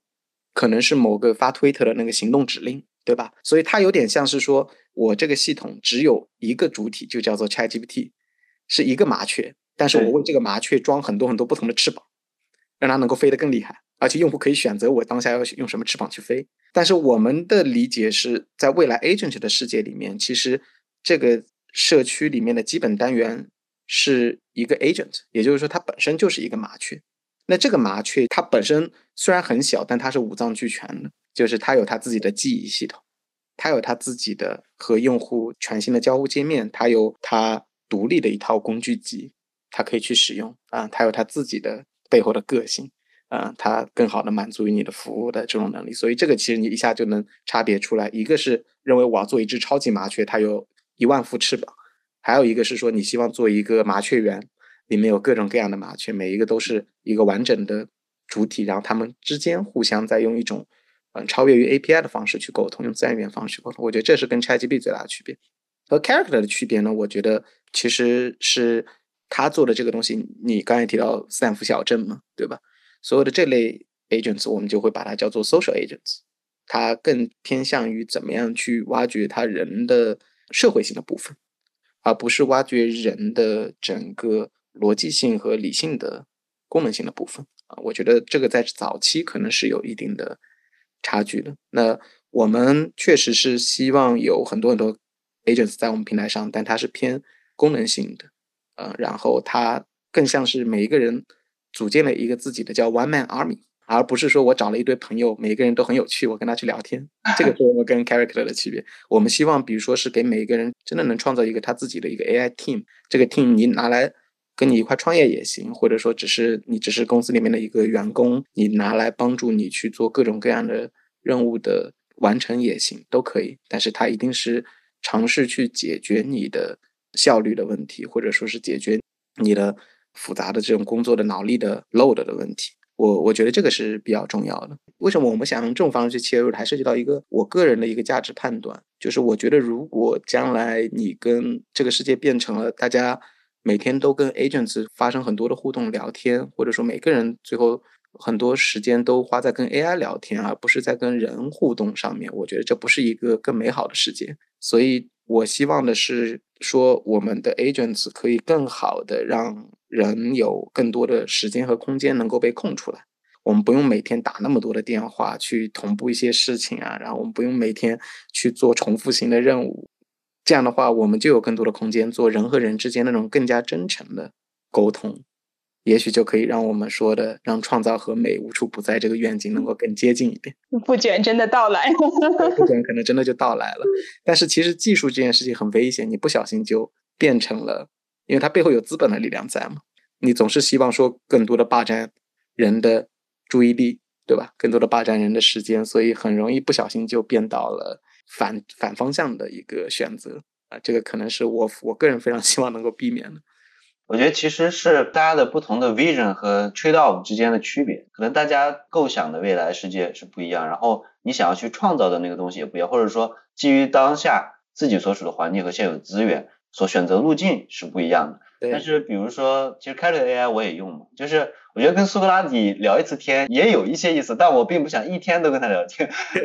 或者说我像乔布斯说，我不会用我的生命去换跟他聊一个下午。但他有价值，我想表达是这个意思。嗯，但另外一方面，AI 是提升生产力的，对吧？我们想要去让大家生活更加便利，让大家能够更有时间去做自己有意思的事情，去接触真实的生活。我觉得就是大家所预想那个未来，可能某种程度上有一些不一样，或者说，因为世界也是多元的嘛，所以我觉得也不分好坏。对我们顺着这个去聊下一个话题啊，嗯，其实涉及到一些所谓差异化竞争，但现在还远远没到。就是如果说将来 agent 会无处不在的话，或者说我们用一种互联网、移动互联网的演进过程来去看的话，那么 agent 平台可能会成为就你刚刚说这种操作系统级别的入口，那肯定是兵家必争之地啊。那无论是 iOS 还是安卓，无论是英伟达或者是其他的工具协同类的平台，构建壁垒的方式其实都绕不开生态和体验，只是大家具体接入的东西还有使用的东西不一样。那你之前也对外公开表达过，就是通过更全面的能力、更丝滑的产品、更简单的交互，让中小企业甚至个人也能快速定制属于自己的这个 AI 助手或者说数字员工，帮助开发者更高效的创建自己的服务，是你们下一步的目标。那在这个问题上，想请陶博也分享一下，就是作为一个 AI agents 构建引擎或者说生成平台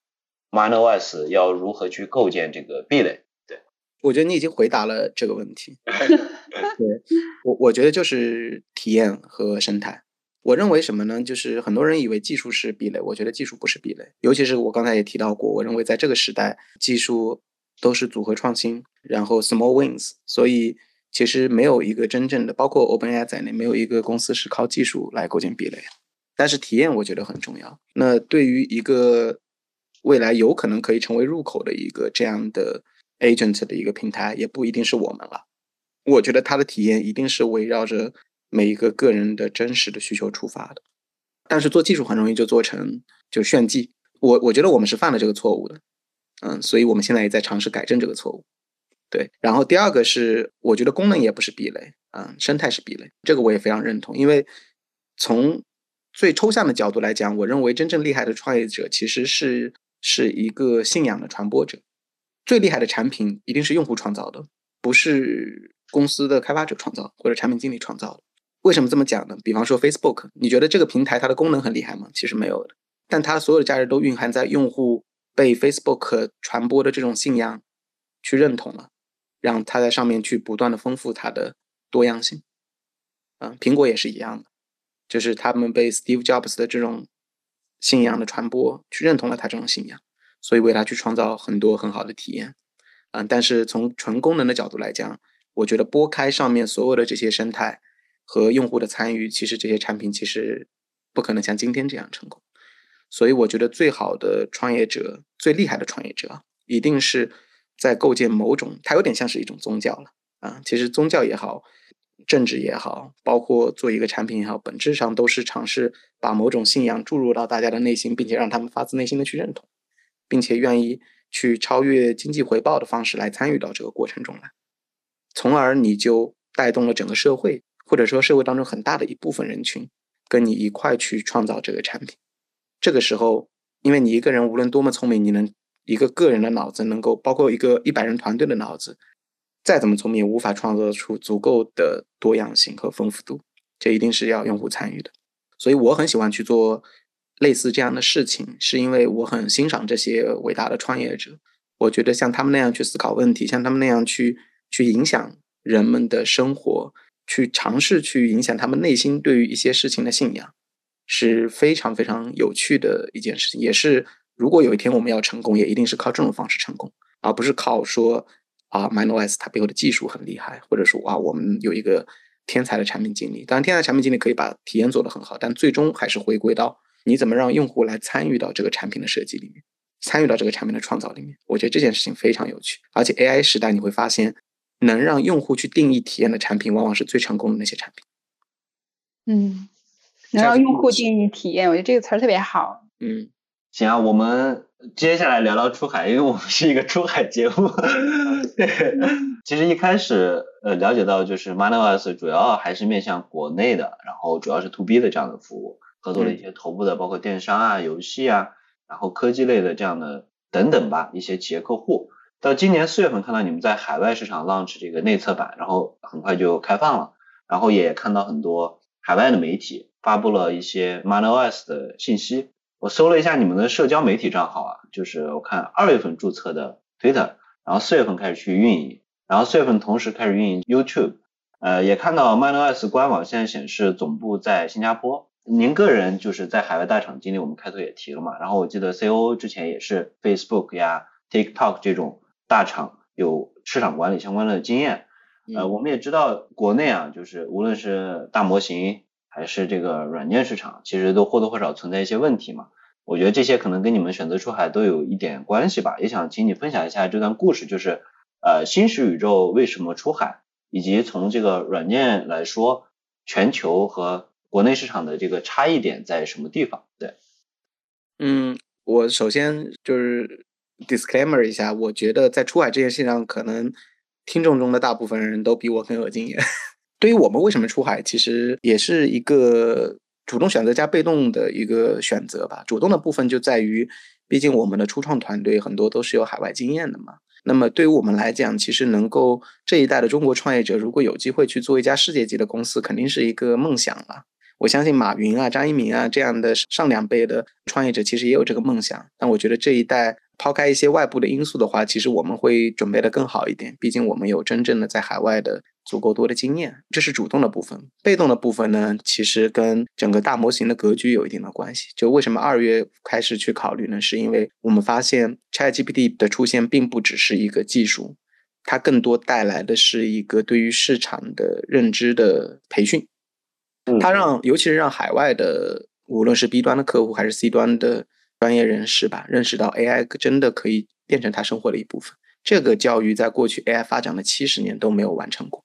所有人都觉得 AI 还是很远的东西，或者说是影响不到自己生活的东西。所以这里要感谢一下 OpenAI，就是说他做了这件事情之后，嗯，他让做 AI 公司虽然竞争变得更激烈了，但确实也让这个市场对我们更友好。然后这个市场更友好的其实是海外，因为国内的话，由于一些限制，所以大部分人在中国可能今年和明年更多的还处在追大模型的阶段，还没有机会能够发展到 agent 啊，因为我们是这么多年一直想要做 agent。那如果海外的 B 端、C 端的用户对于这件事情的认知度和接受度更高，我觉得我们也应该顺势而为，去走海外这个市场。那至于出海这件事情背后，呃，什么 PLG 呀，然后 Go to markets 的策略啊，然后海外的商业模式啊，什么 Subscription Model 啊，Consumption Model 啊，我一概不知，都是现学的，因为我以前是一个搞技术的，反正就学，然后。我也在学，我也可以呃从你们这样的播客里面学到很多，呃，然后也也看了很多出海成功的公司，我觉得确实我们还是一个学生的心态，嗯，在尝试把这件事情做好，因为我们做的也不是特别成功，呃，目前来看，但我们希望能做的越来越好。相信你们这种创新速度和迭代速度肯定会，我这是你们最核心的优势。我觉得对，就是一群聪明人做事，哪怕一开始或者是中间。走过一些弯路，就只要时间足够长，早晚能做出点事儿。对，活到那个时候。对，这是一定合得到的。对，这个下一个问题其实是呃聊到你个人，因为你之前呢在这个微软研究院、Facebook、阿里达摩院这些海内外大厂都从事过 AI 相关的工作啊，也在内部带领团队做过一些大项目和新项目。那我觉得，既然选择创业，大概率是看到了一些什么非去不可的未来啊，或者经历过深思熟虑，然后因为一个特别的契机完成了临门一脚啊。总之，当初一定是怀揣着某种追求才下场创业的。但脱离了大平台的资源呢，那以及2022年极其不确定而低迷的市场和资本环境，那么我们也看到呢，你在这个 CEO 全员信中写道：2022年创业的时候，谁也没想到这一年的关键词是活下去。啊，迷茫和不确定性是这一年给几乎所有人的注脚，融资、商业化、招聘，甚至临时供应都受到了很大的影响。同时，这一年也走了不少弯路，比如反响平平的产品，比如陷入战略上懒惰、战术上勤奋。现在距离年初又过去了大半年，相信这大半年你肯定又生长出了新的体验和感受。那能不能请你给大家来分享一下？在海内外大厂从事 AI 相关工作，与自己下场做 AI 创业公司有何不同啊？最深的感受是什么？嗯，我在开始创业的第一天，我内心可能就有一个声音冒出来说：“打工的话，这辈子都不会再去打工了。”对，因为因为我我自己是有一个我对于这个世界的一个看法，就一个观点吧。或者是我的人生观吧，我觉得蛮有意思的，可以分享一下。就是我觉得这点受到 Steve Jobs 的影响很大。他在一个采访里面提到过有一段话，我印象非常深刻。他说：“他说你不要觉得这个世界你是没有办法变化的。他说这个世界是一个已经存在的一个 established system。嗯，这边戳一下，那边就会冒出来啊，然后这边戳一下，那边就会冒出来啊。他说是这样，你可以影响它。但第二句话我觉得更震撼。他说你也不要觉得好像你不够能力。”他说：“真的去创造这个系统的人，其实这个系统不是与生俱来的，是被人创造的，而且他是被那些 people no smarter than you 的人创造的。就其实他没有比你更聪明了，也不是真的比你天才很多了。其实就是因为他们从第一天开始，他们的目标就是说是去改变一下这个系统。当然，这个系统指的并不是说什么政治系统、经济系统，它是一个更宏观的东西，everything。”然后我后来一直在思考一个问题，就是我因为我读书啊，包括读博士、工作，其实都还挺顺利的嘛。但是我后来一直发现一个事情，其实那个不是在创造这个系统，我觉得是说这个系统别人已经建立好了，然后我想要去优化一下，他设计的一些规则，然后我在这个优化的赛道上一直尝试成为第一名。为中国人尤其啊，我们的教育尤其会把人培养成一些这样的思维，就是其实你并不想跳出那个赛道，而是你只是希望在那个赛道里面比别人做得好，然后。改变这个系统呢，其实就不一样了。改变系统，其实你要打破所有对这些赛道的定义。我为什么一定要去做最好的基金经理呢？我为什么一定要去做升职最快的华人的工程师呢？为什么高考一定要考全省状元呢？对吧？因为这些都是以前别人设计好的系统的结构嘛。没有你，其实第二名自然就变成第一名了。所以其实不需要你啊，不会说没有你，实际上是少了个第一名，其实实际上只是少了个人而已。第一名还是第一名，还会有第一名、第二名、第三名啊。所以我觉得这个事儿后来就觉得特别没有意义了。然后如果说人生只能活几十年的话，尤其在三十岁左右，我觉得要不去试试看能不能去改变一下这个系统。那么改变这个系统，你就很难在大厂里面去做了。虽然我觉得阿里和 Facebook 待我不薄，还是给了我很多机会的，但同样的，你依然。没有办法完全的去掌控，你觉得可以去戳一下这个过程，怎么去戳，对吧？怎么样去把里面的一个东西调一下，啊，慢慢去走到那个阶段，啊，我觉得这个是我当时创业的这个初心吧，啊，我觉得这件事情在宏观上，你去尝试去把这个系统的结构，按照你认为更好的方式去变一下，这个事情很很美妙，但是真的做的时候，你就会发现太难了。就是二二年、二三年，如果说二二年是活下去，我二三年都不知道该用什么词儿了，可能就是无语的状态。对，不只是对我，我说对整个行业来讲，真的是这样的。对，对，宏观大环境确实很差，但同时呢，哪怕宏观大环境很好，其实你会发现，比如说我们在做的 agent 这件事情，是不是很？尽管有 OpenAI 帮我们做了大量的市场教育工作，但你会发现，你真的要去把这样的一个理念传递给别人，让别人真的从原来的一种结构里面跳出到一种新的变化的结构，其实你也很难就只是给他画个饼，说哎这个更好。你要真的要聪明的多，去找到一点点小的切入点，把它稍微往外拉一点，拉一点，拉一点，才能达到。所以你会发现，一个老的已经构建起来的系统，它的阻力比。你想象的大得多，这也是为什么。其实你真的发现，你去看这个世界的结构的时候，你可能可以数出全世界历史上不超过五十个人为这个结构真的做了叫做显著的贡献。也就是说，这个世界的结构可能是由人类历史上不到一百个人的一个个体，他们人类群星闪耀时，也可能就真的只有这么一些人。所以你想要真的说足够大的去影响他，成为那里面的人其中一个，你可想而知这个东西有多难。所以我是更加。真实的体会到了这种难，我觉得这个难呢，会给我带来的一个教训是什么呢？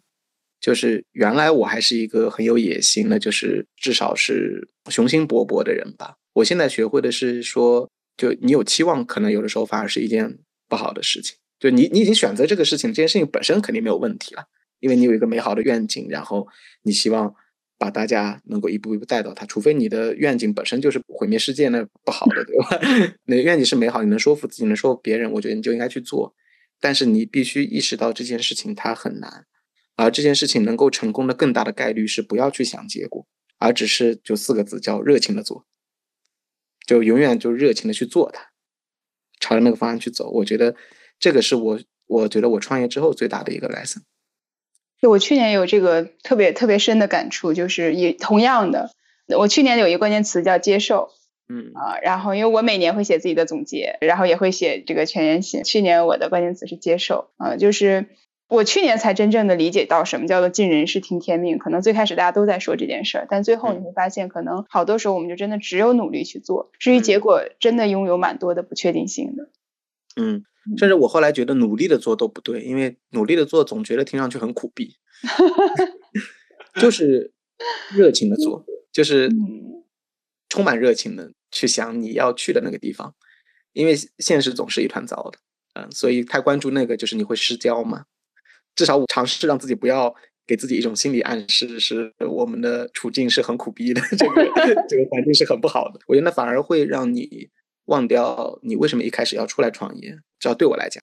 所以创业者需要持续这种保持特别强的乐观，特别特别重要。所以说乐观者往往成功嘛。对，那刚才你说的那个努力很苦逼，我觉得还蛮有意思。嗯，有一句话不是罗曼罗兰说这个英雄主义，然后就是你知道这个世界真相依依然选择热情嘛，这是热情的一个点。但是有一个非常有名的 podcast 在苹果上，它是应该是斯坦福的。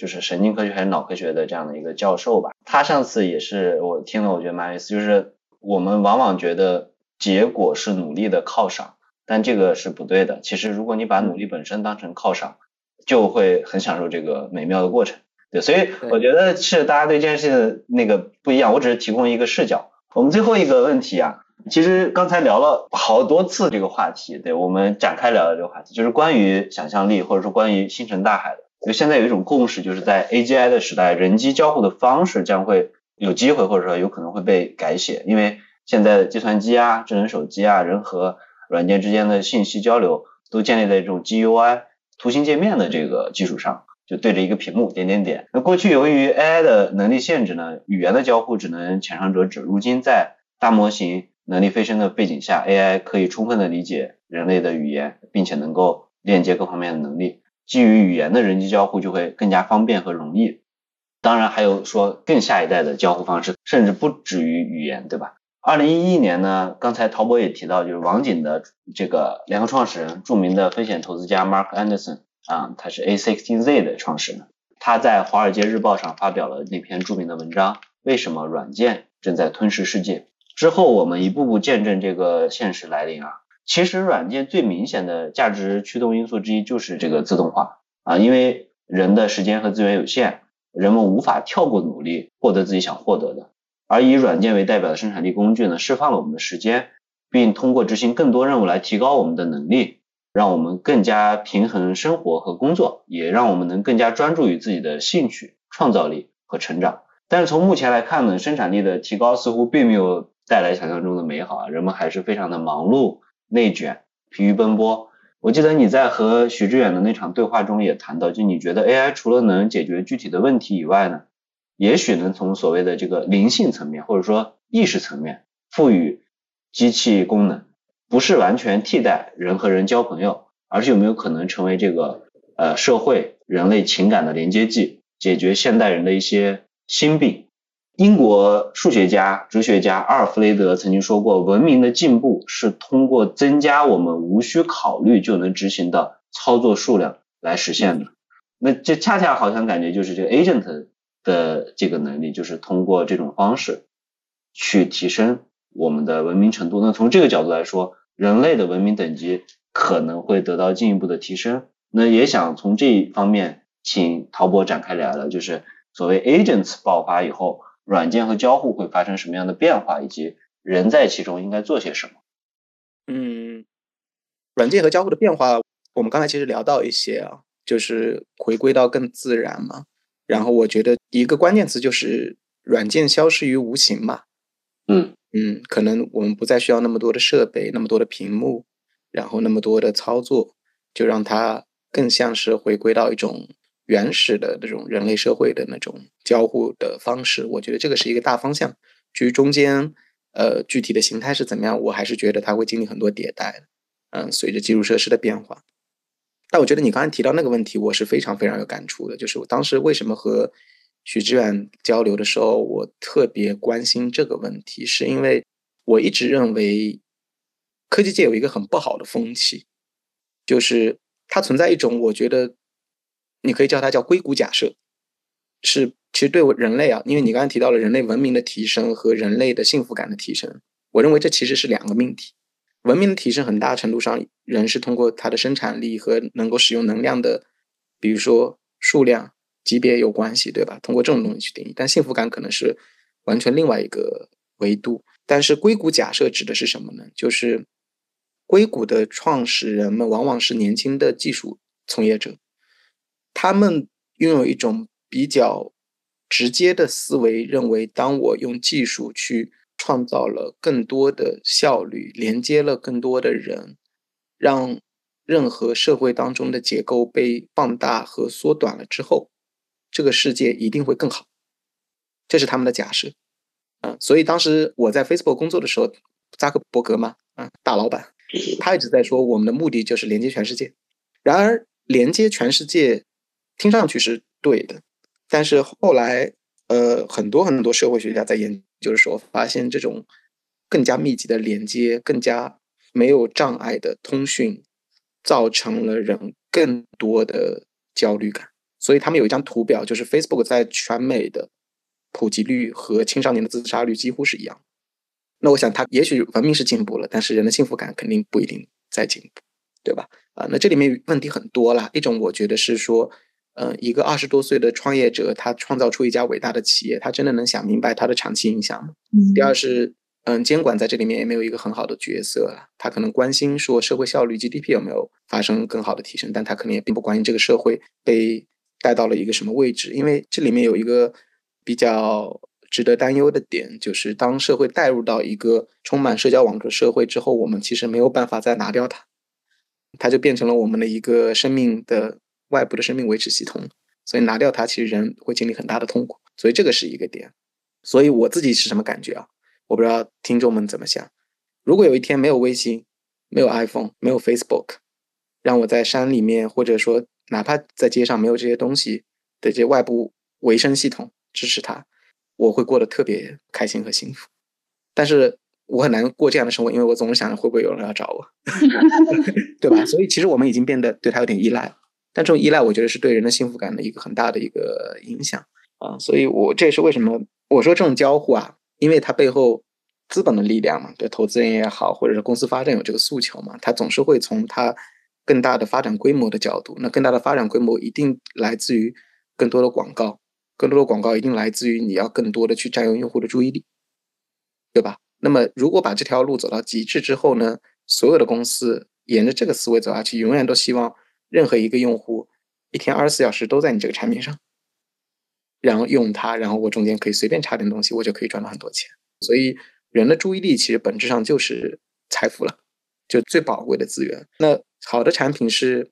给人更多的自由去运用他的注意力，而不是把人的注意力都剥夺过来的。所以从这个角度来讲，我觉得很多今天的产品都是需要去怀疑的。但它一定是在商业上很成功的，在人类文明上是不是成功的，我不知道，因为我不知道文明等级应该怎么定义啊。我觉得其实可能精神更重要一些吧。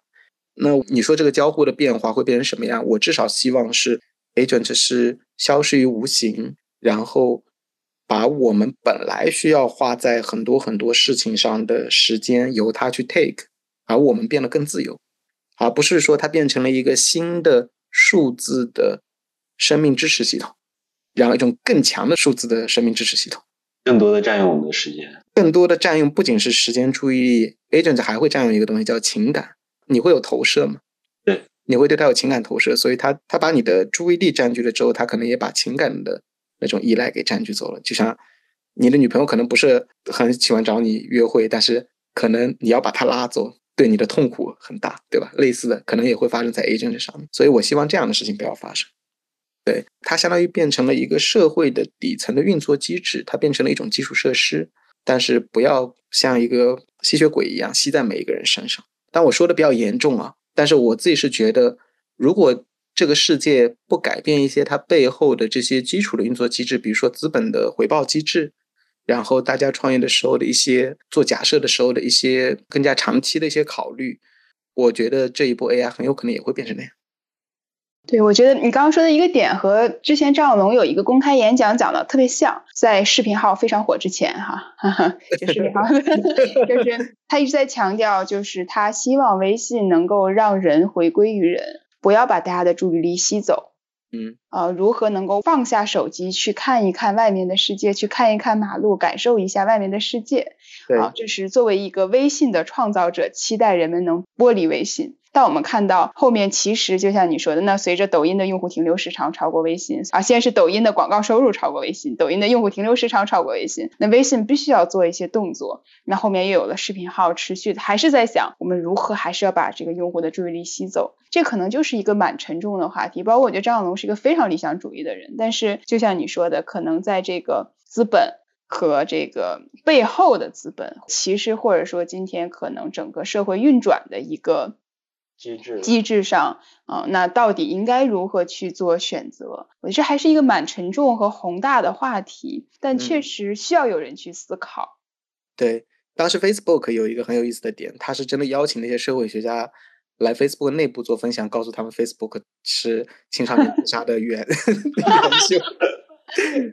我觉得这文化非常好。对呀。嗯，但至少这是一种一种精神吧。啊，对对。但张小龙那个点呢，就哪我觉得他今天哪怕没有呃视频号，我也会怀，因为我其实是很崇拜张小龙和 Steve Jobs 的，嗯，他们其实有这个目标嘛，就心里面是有这个意识的。但是我发现你最后，难道今天困住我们的不是手机和微信吗？对，还是对不对？是的，尽管他们很努力的去做了，所以我觉得这个问题可能会比一个个人的想法会更复杂一些。对，包括那个时候其实还没有 ChatGPT 这些的，很早之前嘛。然后当时他那句话说，AI 可以比你更聪明，但你比 AI 要善良。嗯嗯，对，包括后面其实大家都在聊到这个善良的，就科技向善的这些话题。嗯，包括你聊过 AI PUA。对 对对对，因为如果 AI 在情感上可以跟你产生某种连接的时候，它的那种 PUA 的效率，你只能逼着就范。现在你看视频还都是引导式的。对，但已经把很多人的思想给拽走了。对，AI 可以是那种胁迫式的。对，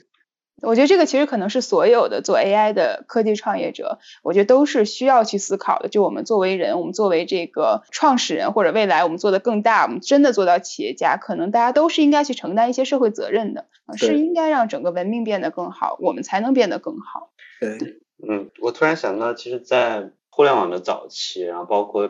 计算机出现的早期，那些嬉皮士，那些 有各种思想的人，然后他们聚在一起去聊天，包括文艺复兴，然后那些人聚在一起，我我不是说我们是那样的人，我只是说我觉得这样的讨论蛮有意思，它似乎孕育着一些新的东西，因为在一些新的范式到来之前，我觉得其实应该去聊聊这样的话题，就是因为它不是一个纯技术性的东西，它甚至不只是一个纯社会学的东西，它是一个。值得人去从很深层次去思考，然后不停的去纠正，然后慢慢的找到，因为所有东西都是大家希望是一个更好的未来嘛。我们希望未来的舞台是一个交到我们自己想要建设那个舞台的人的手里，而不是自己讨厌的那些人去建设的那个舞台。对，对我觉得试图总结一下嘛，就是陶博，就如果说今天其实我们聊了很多的话题，如果你你觉得就是。想要再表达给听众一些什么，或者是说你觉得自己有还有什么想要表达的，或者说想要总结的，可以告诉大家的。对，我我首先觉得 AI agent 这件事情吧，跟今天的主题有关，我觉得是一个值得去关注更多的赛道。你不一定要现在就跳进去创业，我觉得现在跳进去创业，我们是已经上船了，没有办法。对，但是现在创业也不一定。因为它有不同的形态和不同的阶段，什么时候跳进来，也许它是一个很长期的机会了。所以，但是大家一定要去关注它，因为我觉得它代表着人类的生活方式、交互方式，甚至像你刚才提到那个文明的级别或者等级的一个跳跃的跃迁的一个关键点，就是 AI。我们我们过去历史上所有的技术都是工具，现在突然超越了工具啊！我觉得这个是大家关注它的最重要的原因。所以就可以看看怎么去参与到这个过程当中。第二呢，是我觉得无论做什么事情，也是我个人的一个痛苦的教训，就是把期望放下，然后接纳那些哪怕是很不好的部分，就是会给你带来痛苦的。比方说像我们的创业者今天在经历的融资的困难，对吧？然后市场的困难、国际关系的这种困难，因为人活着嘛，几十年。其实顺顺利利过，也许还不如中间有那么一些段落，所以呃，可以把这些磨难也当做一个礼物，至少可以这样骗自己，啊，会让自己一个过得开心，第二你真的想做的事情，可能成功概率也会更高一些。其实我自己创业一个心态的改变，就是我上一期博客在聊这个，就是我自己一个特别大的改变，就是我接受了这个世界就是艰难的，然后我接受了。所有的事情都是艰难的，然后这样的话，当所有一切来临的时候，它变得很顺的时候，我反而觉得特别感激，特别好。对啊，然后当它一切有困难的时候，我觉得这就是人生的常态啊。这其实是能让自己的心态变得越来越平和。对，那今天感谢陶博，其实不是一个纯商业的话题的探讨，可能跟你之前的。经历有关系，就是某种有关哲学的、有关神经科学、脑科学的一些探讨，所以我觉得非常有意思，肯定和很多去聊这个话题的人不太一样，但起码从我们个人而言是收获非常大的。对，也欢迎大家在听的过程中，如果有什么样的思考或者是想要的问的问题，欢迎在评论区和我们互动，也欢迎大家在苹果 Podcast 给我们五星好评，欢迎大家在小宇宙、苹果 Podcast、Spotify、喜马拉雅。订阅和收听我们的节目，如果觉得对你有收获，也欢迎转发给你的一到两位朋友，好吧？那我们今天要不就到这边，好，谢谢，谢谢，好，谢谢陶博，拜拜，拜拜，嗯，拜拜。There was a boy, a very strange enchanted boy. They say he wandered very far, very far over land and sea. A little shy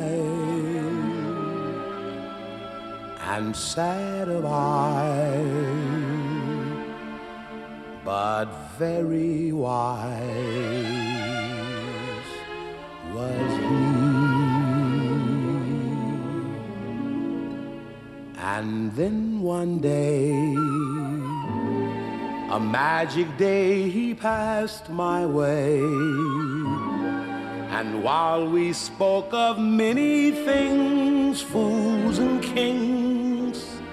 this he said to me. The greatest thing you'll ever learn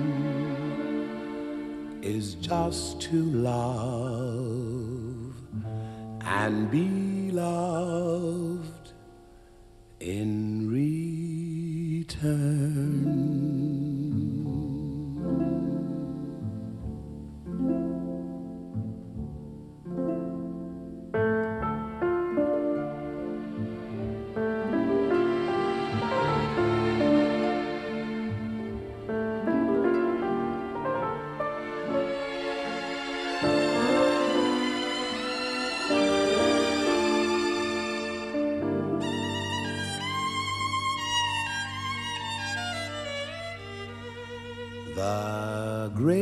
Greatest thing you'll ever learn is just to love